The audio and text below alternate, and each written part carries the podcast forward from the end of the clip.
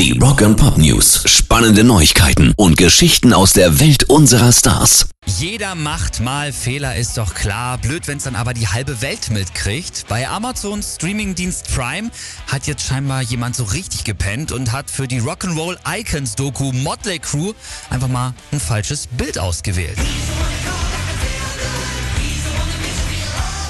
Ja, das hier sind Motley Crew.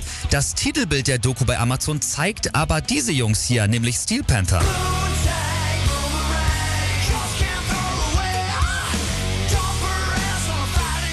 So, und die haben einfach mal gar nichts mit Motley Crew am Hut. Ehrlich gesagt hassen sich die beiden Bands sogar ein bisschen. Da gab's schon richtig viele üble Beleidigungen über die Jahre und ja, dieser Amazon-Fauxpas, der natürlich jetzt auch gerade durch alle sozialen Medien geht, der hilft nicht wirklich. Rock and Pop News. Gestern gab's ja das große Rolling Stones Konzert in Berlin auf der Waldbühne.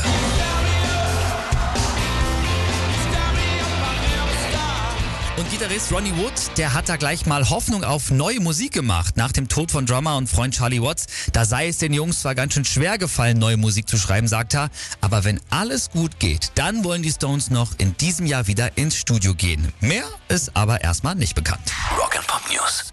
MTV Unplugged, diese Konzertreihe ist Kult.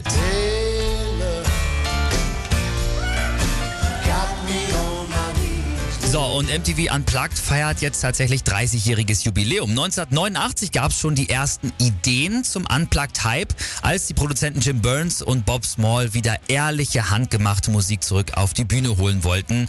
Und dann einige Jahre später war es soweit. Inspiriert wurde das Ganze übrigens von Bruce Springsteen, der zu der Zeit seine Konzerte immer mit einem Unplugged-Stück, also nur er und seine Gitarre, beendet hat. Wir sagen Happy Birthday MTV Unplugged und zum großen Jubiläum zeigt MTV übrigens ab heute die besten Unplugged. Also da sind dann zum Beispiel Paul McCartney mit bei, natürlich Nirvana, Liam Gallagher oder auch Udo Lindenberg.